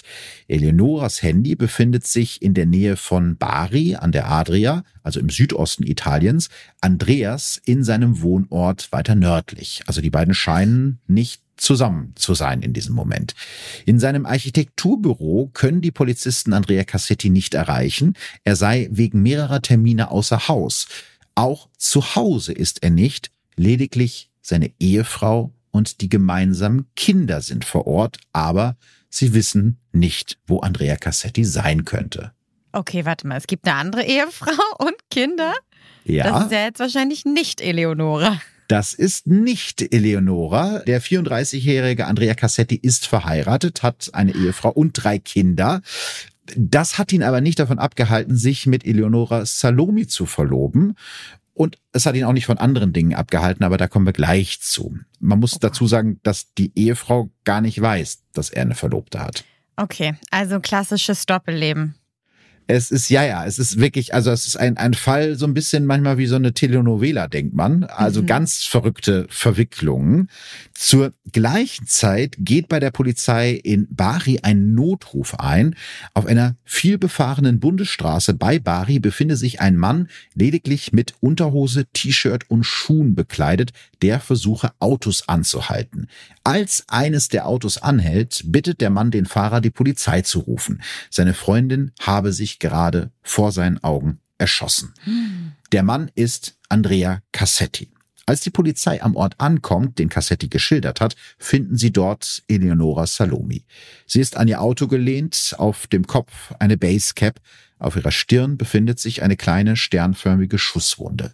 Neben ihrer rechten Hand liegt eine Pistole und im Auto finden die Polizisten einen Abschiedsbrief, einen Reisepass, eine Armbanduhr, einen Ehering, eine große Menge Bargeld sowie zwei Flugtickets für den nächsten Tag von Bari nach Paris. Im Abschiedsbrief ist die Rede von einer Nacht in Deutschland, die aus dem Ruder gelaufen ist. Oh Gott.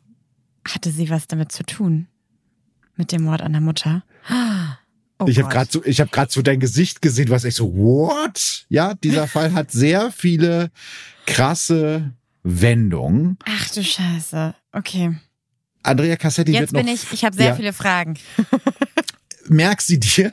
Ich versuche jetzt ja. ein bisschen Licht ja. ins Dunkel zu bringen. Also Andrea Cassetti wird noch vor Ort festgenommen, dass Eleonora Salomi sich wirklich selbst umgebracht hat. Das glaubt allerdings niemand. Die Schusswunde in ihrer Stirn spricht dafür, dass mhm. die Pistole frontal aufgesetzt wurde. Und das kannst du dir ja, ja vorstellen, wenn du so eine ne, ja. Pistole so mitten auf der Stirn, das ist eigentlich fast unmöglich, sich so selbst zu töten. Aber Cassetti bleibt dabei, dass Eleonora Suizid begangen habe. Sie habe ihm am Morgen eine SMS geschrieben, in der sie ankündigte, sich das Leben nehmen zu wollen. Dann habe Eleonora ihn zu einer Unterführung bestellt, dem Ort, an dem die beiden zum ersten Mal Sex hatten. Doch als Andrea Cassetti dort ankommt, so erzählte das dem Polizisten, ist Eleonora Salomi schon tot. Bald aber ändert Cassetti seine Geschichte. Jetzt erzählt er, Eleonora habe sich mit ihm in einem Hotel in Bari treffen wollen. Sie wollte abhauen, weil sie Angst vor der deutschen Polizei hatte.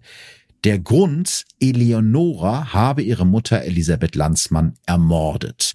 Aus lauter Panik habe sich seine Verlobte dann in seinem Beisein an der Unterführung erschossen. Weil seine Kleidung voll mit ihrem Blut war, erklärt Andrea Cassetti den Ermittlern, habe er sich ausgezogen und die Kleidung vor Ort liegen gelassen. Auch das ist ja schon ein bisschen strange. Also wenn sich neben mir gerade meine Verlobte erschossen hat, würde ich jetzt nicht auf die Idee kommen, erstmal meine Kleidung auszuziehen. Ich glaube dem kein Wort. Das ist, glaube ich, in diesem Fall das Richtige, diesem Mann kein Wort zu glauben. Interessanterweise äh, kann die italienische Polizei aber diese Klamotten nicht entdecken, die er da angeblich vor Ort abgelegt hat. Als mhm. Kommissar Herzog, Kripo-Chef Burger und die anderen deutschen Polizisten endlich angekommen sind, sitzt Andrea Cassetti schon in U-Haft. Und so langsam entwickelt sich das Bild einer wirklich unglaublichen Familiengeschichte voller dunkler Geheimnisse, die vielleicht äh, ja einige deiner Fragen beantworten wird. Es wird wirklich wild. Also ich warne jetzt schon mal vor. Bist du bereit? Ich, ich halte mich hier fest an unserem Tisch. Ich bin bereit. Ich bin sehr gespannt, was passiert, was auch der Vater jetzt noch damit zu tun hat, was Eleonora damit zu tun hat und inwiefern Andrea Cassetti der Mörder ist oder nicht. Ja, also es, die, die Vorgeschichte ist auch schon für sich sehr, sehr verrückt, ohne den Mord an sich. Also das Geld von Familie Landsmann kommt von Elisabeths Vater, der lange als Drogenkurier gearbeitet hat. Das heißt, ihr Vater war Drogenkurier, ist dann allerdings im Einsatz in Anführungsstrichen erschossen worden. Ja, also Elisabeth kommt aus einer kriminellen Familie. Seiner Tochter Elisabeth und seiner Enkelin Eleonora vererbt der Vater, also Vater Landsmann, 200.000 Euro, die auf einem Konto in der Schweiz liegen. Natürlich, wo sollte Drogengeld auch sonst liegen, als auf ja. einem Konto in der Schweiz? Elisabeth Liechtenstein vielleicht sonst Liechtenstein, noch. ja, so, so Cayman Islands sind, glaube ich, sonst auch noch mhm. beliebt. Elisabeths Ehemann Alessandro hat in der Zwischenzeit eine Affäre mit der Mutter seiner Ehefrau, also mit seiner Schwiegermutter angefangen, die ja durch den Tod ihres Mannes frisch verwitwet ist. Ach du Scheiße. Das ist schon crazy, aber es wird noch krasser. Auch Elisabeth betrügt ihren Mann und zwar mit dem rund zehn Jahre jüngeren Andrea Cassetti, dem Verlobten seiner Tochter, der nebenbei noch eine Ehefrau und drei Kinder hat, die von den beiden Affären nichts ahnen. Oh Gott, das ist ja eine wilde Sexaffäre. Oh ja, also du kannst dir vorstellen, das Verhältnis zwischen Eleonora Salome und ihrer Mutter Elisabeth ist jetzt nicht so das allerbeste. Und außerdem gibt's auch noch Streit ums Geld. Im mhm. Juni 2001 nämlich fahren Elisabeth Landsmann und ihr Liebhaber Andrea Cassetti gemeinsam nach Genf, um das Geld aus dem Erbe von Elisabeths Vater nach Italien zu holen. Dabei werden sie an der Grenze vom Zoll erwischt und natürlich haben sie das Geld vorher nicht deklariert. Ist ja auch schwierig irgendwie Drogengeld, Drogengeld beim Zoll irgendwie anzumelden. Deshalb muss Elisabeth einen Strafzoll von 60 Prozent der Summe zahlen. Also das meiste vom Geld geht schon mal direkt an die Schweizer Behörden. Und um die übrig gebliebenen 75.000 Euro entbrennt jetzt ein Streit zwischen Elisabeth Landsmann und ihrer Tochter. Eleonora nämlich sieht überhaupt nicht ein, für den Fehler ihrer Mutter zu blechen. Sie will die Hälfte der ursprünglichen Summe, also 100.000 Euro möchte sie von ihrer Mama haben, obwohl die ja selber das Geld gar nicht mehr hat und dementsprechend ablehnt. Elisabeth sagt ja, tut mir leid, aber das Geld habe ich nicht. Es können natürlich auch ein Motiv sein. Ne? Geld ist ja auch immer ein sehr großes Motiv. Man sagt ja immer Follow the Money. Mhm. Ja, es mhm. haben ja auch Menschen schon für weniger als für 100.000 Euro gemordet. Das muss man ja leider so sagen. Aber am Tatort haben die Ermittler neben den DNA-Spuren des Opfers Elisabeth Landsmann nur das Genmaterial einer weiteren Person gefunden und es war ja männliche DNA. Also das würde ja eigentlich die Tochter als Täterin ausschließen, aber vielleicht hast du ja eine Idee, wem diese männliche DNA eventuell gehören könnte. Ja, also ich denke natürlich die ganze Zeit jetzt an Andrea Cassetti, weil offensichtlich kannte dieser Mann, sie hatte eine emotionale Bindung zu ihr, er wusste von dem Geld, alle Spuren führen ja jetzt eigentlich zu ihm. Genau, und der hat ja sozusagen eine Doppelrolle in diesem Fall. Er ist Eleonores Verlobter und Elisabeths Affäre. Die Ermittler sind sich nach dem DNA-Treffer sicher, dass der 34-Jährige hinter dem Mord an Elisabeth Landsmann stecken muss. Am 20. Januar 2004, also drei Tage nach dem Tod von Eleonora Salomi, vernehmen die deutsche und die italienische Polizei Cassetti gemeinsam im Gerichtsgebäude von Brindisi. Der gut aussehende junge Mann mit dem markanten Kinn und dem blonden Mittelscheitel, der bei seiner Verhaftung noch einen kräftigen Eindruck gemacht hatte, kommt in Handschellen und Gefängniskleidung in den Vernehmungsraum. Er ist blass, unrasiert und wirkt völlig durcheinander. Während er verunsichert auf seinem Stuhl sitzt, wirkt seine Anwältin wenig unterstützend. Immer wieder tippt sie auf ihrem Handy und telefoniert sogar zwischendurch, also macht Privatgespräche, während mhm. ihr Mandant vernommen wird. Trotzdem ist die Befragung kompliziert.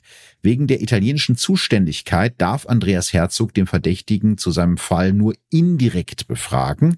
So gibt er seine Fragen an die Dolmetscherin weiter, die sie dem Staatsanwalt übersetzt, der die Frage dann an Cassetti weitergibt. Also es ist maximal kompliziert, diese Vernehmung. Mhm. Lost in Translation. So ein bisschen Lost in mhm. Translation, genau. Aber man muss sagen, eigentlich muss man Cassetti gar nicht fragen, weil er redet sowieso eigentlich in einem durch. Okay. Seine Aussage klingt fast wie auswendig gelernt. Ich schildere das jetzt mal aus der Sicht von Andrea Cassetti, also genauso wie er das erzählt hat, was in der Nacht passiert ist, so wie es in den Vernehmungsprotokollen steht. Also das ist seine ja, Schilderung der Dinge von der Nacht vom 5. auf den 6. November 2001. Wir trafen uns in Innsbruck. Elisabeth und Eleonora wollten reden über das Geld. Ich fuhr, Elisabeth saß neben mir, Eleonora hinter mir. Es gab sofort heftigen Streit. Irgendwann, so führt Cassetti weiter aus, sei Eleonora dann eingeschlafen. An der deutschen Grenze habe er angehalten, sei ausgestiegen und habe in einem Waldstück mit Elisabeth Vaginal- und Analsex gehabt, während ihre Tochter im Auto schlief. Ach, Danach fahren die drei weiter. Beim nächsten Stopp seien dann alle ausgestiegen, auch Eleonora, die mittlerweile wieder aufgewacht ist. Ohne Vorwarnung sei die Tochter ausgerastet, habe ihrer Mutter eine Glasflasche über den Kopf gezogen und geschrien, ich bring dich um, gib mir das Geld. Beim Versuch, die Frauen zu trennen, habe ihm Elisabeth ihre Fingernägel ins Gesicht geschlagen. Eleonora habe wie eine Wahnsinnige gebrüllt, sie ist eine Hure, ich muss sie umbringen und ihrer mittlerweile am Boden liegende Mutter gegen den Kopf getreten. Ich war so fertig, erzählt Cassetti. Ich wollte die Polizei holen. Eleonora schrie, wenn du das machst, musst du auch bezahlen. Ich kenne jemanden aus der Unterwelt. Aus Angst habe er sich nicht weiter eingemischt.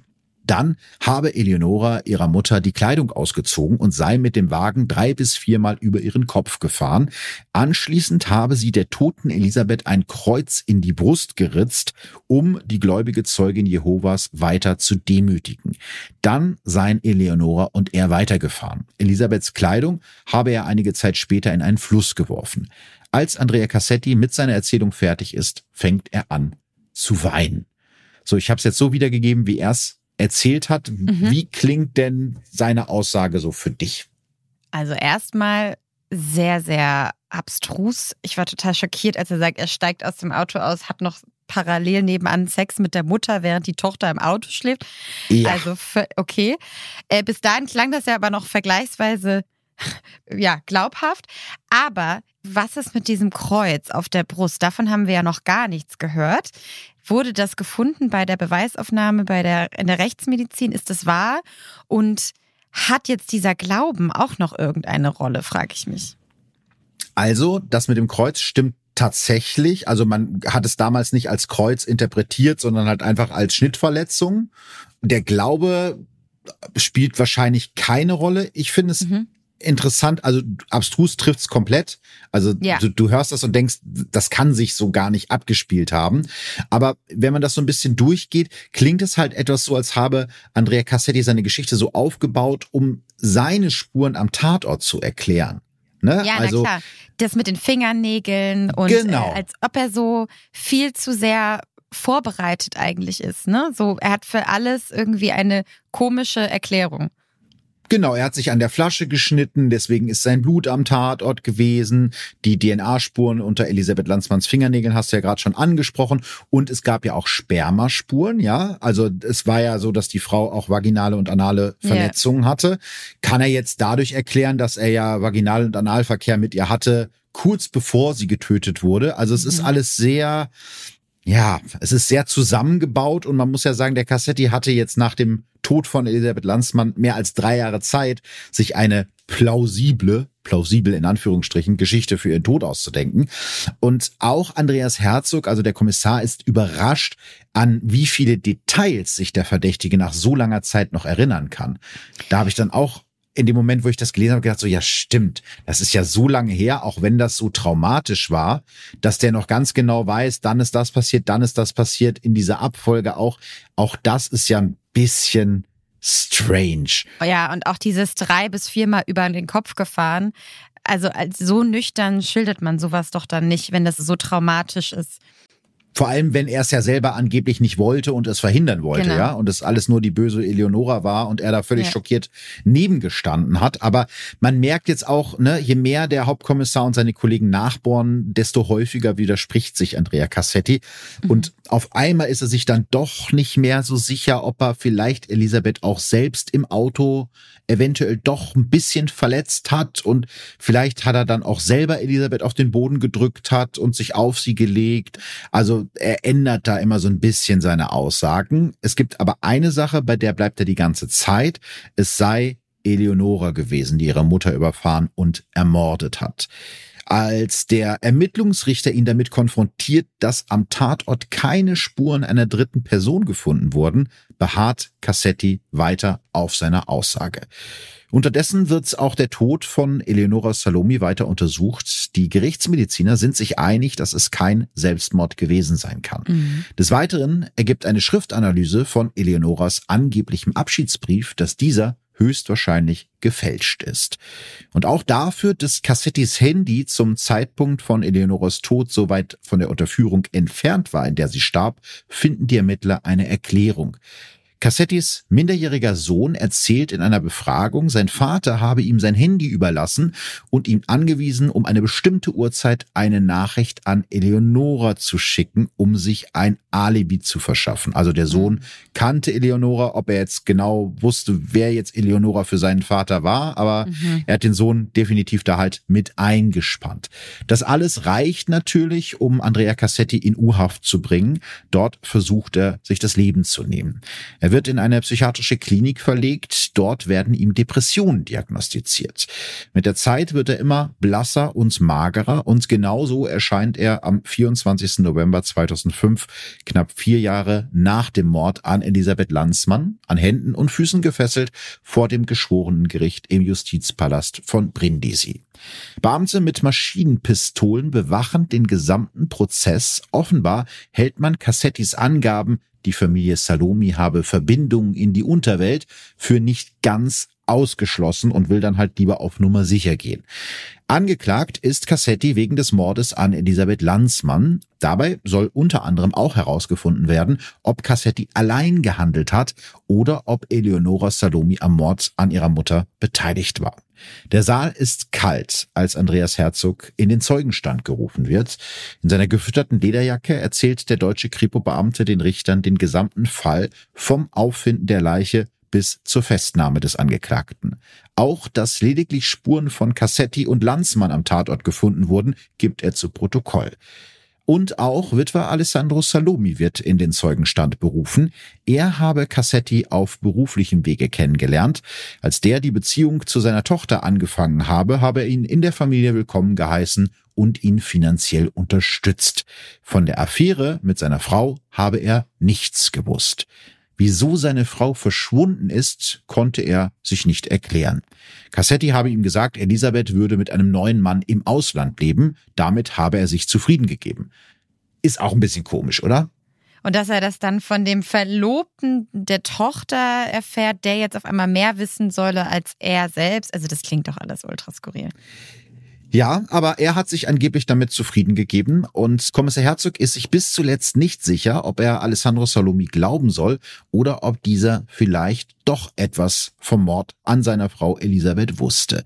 Er findet es sehr verdächtig, dass Salome sich selbst als Witwer bezeichnet, ne, du erinnerst dich, und mhm. auch, dass er das Verschwinden von Elisabeth Landsmann nie gemeldet hat. Das Gericht in Brindisi kommt jedoch zu dem Urteil, dass Alessandro Salome nichts mit dem Mord an seiner Ehefrau zu tun hat und spricht ihn von jeglicher Mitschuld frei. Der Angeklagte Andrea Cassetti sitzt während des gesamten Prozesses wie ein Häufchen Elend, weinend und zusammengekauert da, während seine neuen Anwälte alles tun, um das Urteil hinauszuzögern. Also zumindest hat er sich anständige Verteidiger geholt, nicht so wie die Anwältin, die da die ganze Zeit auf ihr Handy geguckt hat. Also die versuchen alles, die zweifeln alle Beweise und Zeugen an, allerdings mehr als aufschieben können sie das Unvermeidbare nicht. Am 12. März 2007 wird Andrea Cassetti wegen des Mordes an Elisabeth Landsmann zu einer lebenslangen Haftstrafe verurteilt. Außerdem werden ihm sämtliche Bürgerrechte sowie das Sorgerecht für seine Kinder entzogen.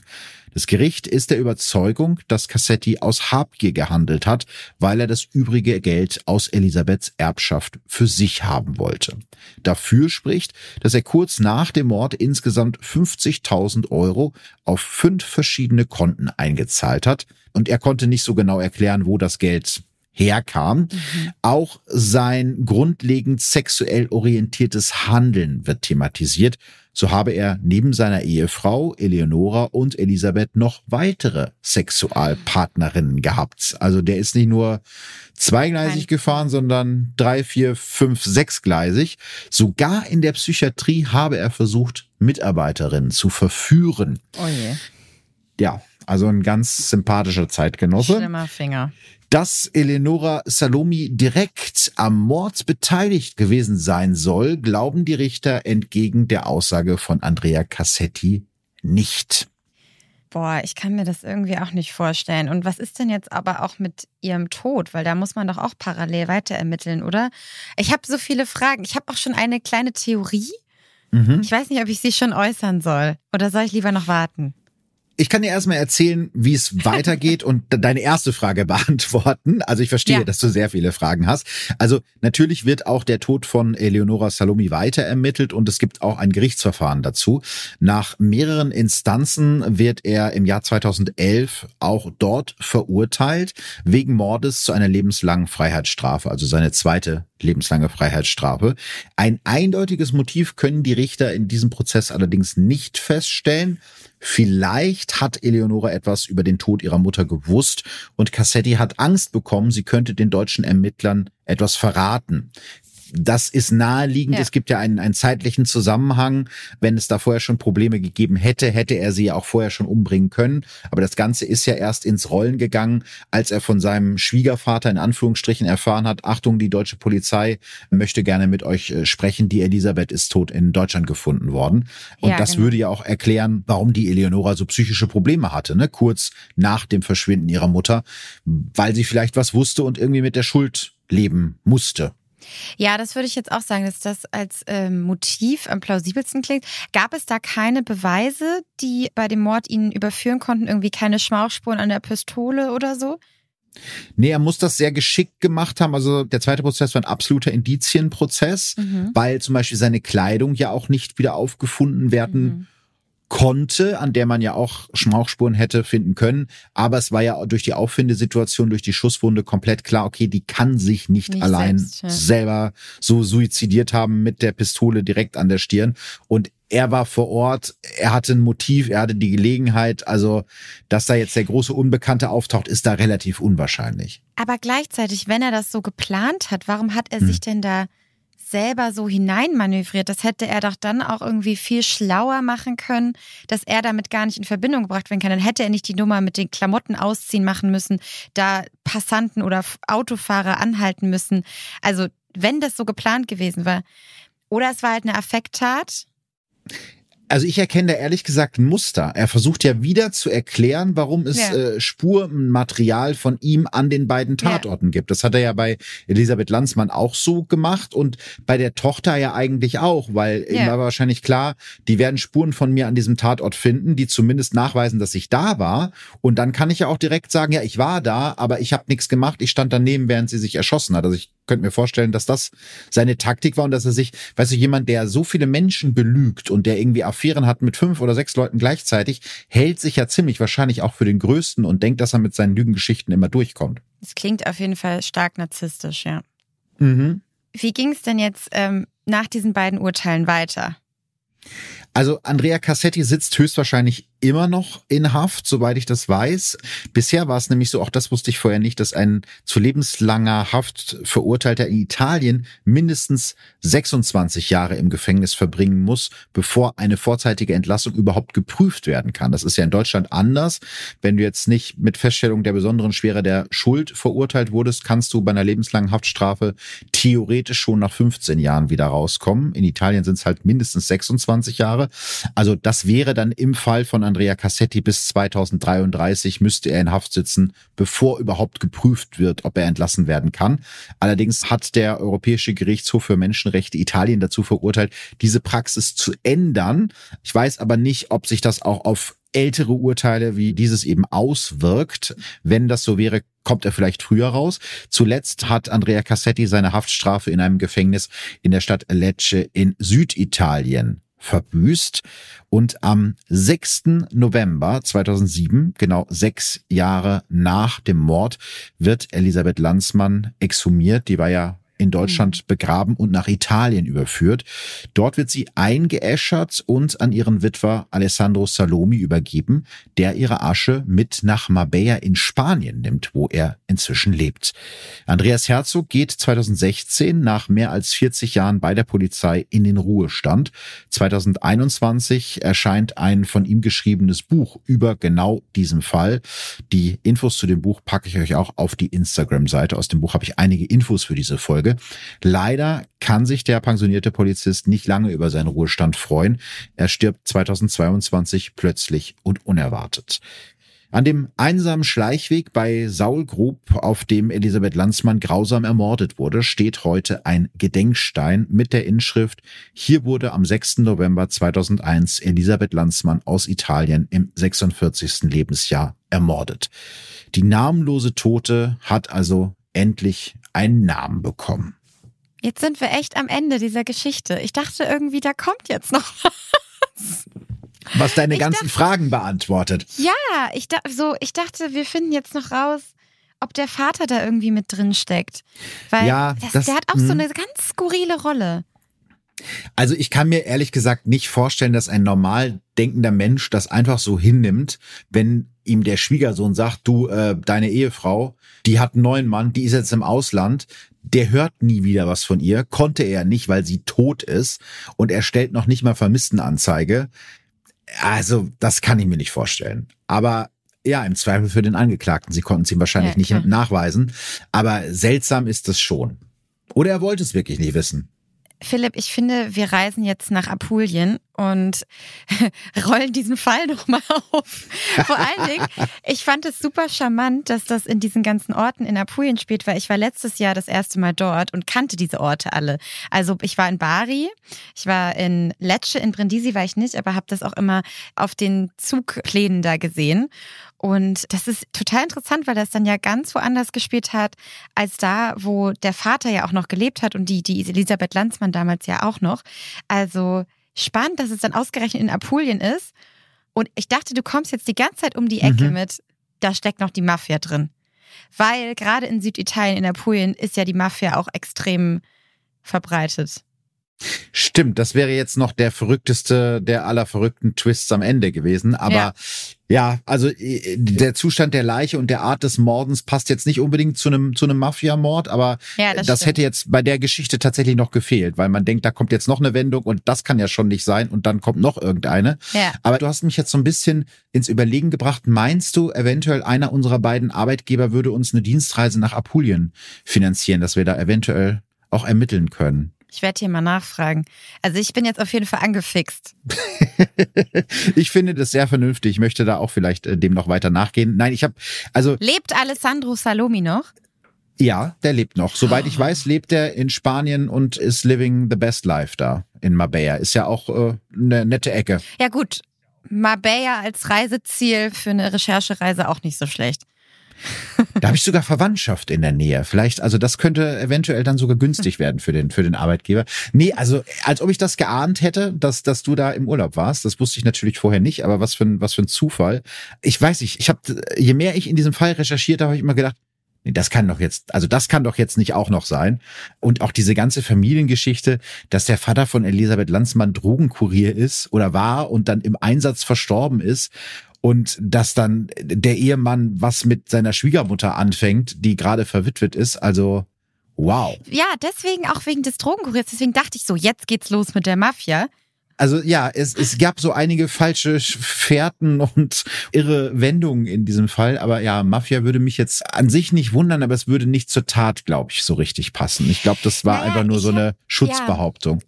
Ich weiß, was du meinst, weil dafür ist es ja zu wenig geplant. Es scheint ja wie eine Tat genau. im Affekt, weil es sonst wären die Spuren besser verwischt mhm. worden. Sonst wären da nicht noch die Tatwaffe, diese, diese Flasche äh, noch gewesen mit den ganzen Spuren und die ja. Knöpfe und, und dann gleichzeitig diese Ohrringe, die dann da noch waren. Gut, kann natürlich sein, dass die dann abgefallen sind, aber Oh, ich dachte auch, vielleicht ist es am Ende doch gar nicht Elisabeth Lanzmann. Also ich hatte so viele Theorien. Ich dachte, vielleicht wurden die Ohrringe explizit da deponiert oder so. Um eine äh, falsche Spur zu, um, zu ja, erzeugen. Und am Ende ist es sie gar nicht, sondern sie lebt noch irgendwo und es wurde einfach irgendeine andere Leiche dahin gelegt. Also ich habe wirklich sämtliche Theorien gehabt. Ich habe dich gerade ein bisschen verrückt gemacht mit diesem Fall, habe ich das Gefühl. Total. Ich werde jetzt das Wochenende nicht schlafen können. ich will das jetzt wissen. Also ich glaube, wir können uns ja mit Andrea Cassetti als Täter auf jeden Fall relativ sicher sein durch den DNA-Fund. Ja. ja, absolut. Die Frage sind die Umstände. Und mhm. vollkommen spekulativ natürlich, aber ich glaube, dass der Alessandro Salomi davon wusste und dass er irgendwie auch da noch mit drin steckt. Und vielleicht hatte den Andrea Cassetti damit beauftragt. Und ich stelle jetzt mal eine ganz bolde These mhm. auf, ohne sämtliche Beweise für irgendwas. Ich glaube, der ist ein Mafia-Boss. Oh, wow. Das könnte natürlich auch sein. Ja, und oh deswegen Gott. hat das Gericht in Brindisi ihn auch nicht verurteilt, weil man legt sich nicht mit einem Mafia-Boss an. Hui. Okay. Sehr, wild, sehr wilde These. Jetzt, äh, also das ist praktisch eine Theorie vor eigenem Telegram-Kanal. also, aber nee, du hast, also es könnte natürlich wirklich sein, dass die Mafia da doch noch mit drin steckt. Aber es ist ja, Nein, also würde mich bei dem Fall jetzt auch nicht überraschen. Ja, aber ich finde, am Ende der Folge kann man ja auch mal ein bisschen wild sein. Ja, wir müssen jetzt, wir werden ja wahrscheinlich jetzt auch in Kürze erstmal da keine weitere Aufklärung erhalten insbesondere wenn der Polizist, der Andreas Herzog, da jetzt ja leider auch gestorben ist. Ja. Hat der denn, ach ja, das wollte ich dich noch fragen, hat der denn am Ende noch irgendwie in seinem Buch noch geschrieben, dass er noch findet, dass da so viele offene Fragen sind und auch für ihn noch? Oder konnte er damit abschließen und war jetzt sicher, dass das alles so war? Also ich glaube, ihm ging es vor allem darum, der Toten ohne Gesicht das Gesicht zurückzugeben im übertragenen ja. Sinne und ihr einen Namen zu geben. Und das war ihm das Wichtigste. Das hat er geschafft. Und ich glaube, da war er auch zufrieden mit. Aber er hat schon anklingen lassen. Ich glaube, als ehemaliger Polizist muss man auch in den Formulierungen immer so ein bisschen vorsichtig sein, dass er auch nicht glaubt, dass der Salome da so gar nichts von wusste. Also das kam ihm genauso komisch vor wie uns auch. Und ja, ich hätte ihn sehr gerne dazu befragt, aber habe dann eben äh, bei einer Rückfrage beim Verlag eben feststellen müssen, dass er letztes Jahr verstorben ist. Aber das hätte ich wirklich spannend gefunden, da irgendwie noch mehr von ihm rauszufinden. Aber ich glaube, man gewöhnt sich wahrscheinlich auch als Ermittler dann daran, dass es manche Fragen gibt, die man nicht beantworten mhm. kann am Ende von, von so einer Ermittlung. Und er ist ja schon viel weiter gekommen, als man wahrscheinlich zu einer gewissen Zeit auch gedacht hätte. Ne? Also die waren ja irgendwann völlig vor so einer Wand und hätten wahrscheinlich selber nicht mehr damit gerechnet, dass sie doch nochmal feststellen, wer jetzt die Frau ohne Namen ist, die da tot auf diesem Weg lag. Ja, stimmt. Und ich meine, ihm ist ja da sehr viel an Aufklärung auch zu verdanken. Mhm. Ähm, wenn der sich da nicht so reingegraben hätte, dann hätte sie wahrscheinlich nie ihr Gesicht zurückbekommen. Das fand ich auch so spannend, weil das zeigt, dass eben der Einsatz von mehreren Menschen, die sich sehr irgendwie in, in so einen Fall reinknien, doch eben manchmal den Unterschied machen kann. Mit gehöriger Hilfe von Kommissar Zufall. Aber es ist, kommt ja in diesem Podcast häufiger vor, dass ich auch Ermittlungsfehler kritisiere oder falsche Herangehensweisen. Ich glaube, das ist auch, auch wichtig, auf Fehler hinzuweisen, wenn es Fehler gibt. Aber in diesem Fall muss man wirklich mal sagen, ey, Hut ab vor denen, dass die die ganzen Jahre nicht aufgegeben haben und sich da wirklich, ja, in diesen Fall reingekniet haben, um endlich ihn aufzuklären und es ja dann am Ende auch geschafft haben. Zumindest in großen Teilen, möchte ich mal sagen. Ja, auf jeden Fall. Ja, äh, wie war es jetzt für dich auf der dunklen Seite des True Crime Genres, wo die Leute vielleicht keine Maßanzüge tragen, aber wo es auch ein bisschen blutiger ist? Es war sehr wild. Ich mhm. habe mich mit dir hier sehr wohl gefühlt. Ich bin froh, dass wir zusammen diesen Fall begleitet haben und man das nicht alleine machen musste. Ich glaube, sonst wäre es wirklich sehr dunkel gewesen und ja, natürlich auch sehr belastend als Frau, finde ich immer, von Gewalt an anderen Frauen mhm. zu lesen, zu hören und wie das dann natürlich alles vonstatten gegangen ist. Gleichzeitig bin ich eben total froh, dass der Täter gefunden wurde und äh, aber die Wirrungen waren natürlich echt äh, aufregend und ich bin jetzt immer noch zurückgelassen mit diesen vielen Fragen und werde da viel drüber nachdenken. Das haben wir gemeinsam. Ich kann auch, glaube ich, den Fall jetzt nicht so ganz an die Seite legen. Manchmal kann man ja, hat man so das Gefühl, es ist alles ausermittelt, es sind alle Fragen geklärt, man kann die Akte schließen. Das ist jetzt bei dem Fall nicht so, aber ich wollte ihn trotzdem unbedingt erzählen in diesem Podcast. Zum einen, weil er nämlich was über Polizeiarbeit erzählt und über Leute, ja. die einfach nicht locker lassen. Und eben auch, weil er diese Wendungen hat, wo man denkt, das kann doch alles nicht wahr sein, aber es ist tatsächlich wahr. Solveig, vielen, vielen Dank für den Gegenbesuch. Wir sehen uns äh, hoffentlich, bevor wir uns das nächste Mal im Podcast sehen, dann auch mal endlich in echt, weil wir es ja irgendwie nie hinkriegen. Ja, ich frage dich jedes Mal, kommst du nicht noch mal wieder nach Berlin? Aber ich bin halt auch nie in Gütersloh. Vielleicht muss ich da mal hin. Die meisten Menschen sind nie in Gütersloh, außer mir. Das ist durchaus in Ordnung. Aber ja, ich werde bald wieder bestimmt nach Berlin reisen und dann, dann klappt's dann klappt's, da bin ich ganz sicher. Also vielen, vielen Dank für deine Zeit und ja, bis zum nächsten Mal in echt, dann würde ich sagen. Vielen Dank für die Einladung, lieber Philipp, und ich freue mich, wenn wir es uns dann bald in echt mal sehen. Dankeschön. Ciao. Ciao. Ich habe noch ein Tipp für euch. Dieses Jahr habe ich ja keine Live-Tour mit Verbrechen von nebenan geplant, aber ihr könnt mich trotzdem auf der Bühne sehen. Meine Show in Gütersloh war nach nicht mal 24 Stunden ausverkauft, aber ihr habt trotzdem noch eine Chance auf einen Live-Auftritt von mir in diesem Jahr. Am 29. Oktober trete ich in Düsseldorf bei der allerersten Late Crime Show in der Mitsubishi Electric Hall auf. Das wird ein richtig fettes Ding. An dem Abend erlebt ihr gleich drei True Crime Podcasts auf der Bühne. Neben mir sind auch Stimmen im Kopf und Mord am Mittwoch mit dabei. Diese Show ist im Moment die einzige Chance, mich dieses Jahr live zu sehen. Tickets gibt's überall, wo es Tickets gibt. Tschüss. Verbrechen von nebenan. True Crime aus der Nachbarschaft.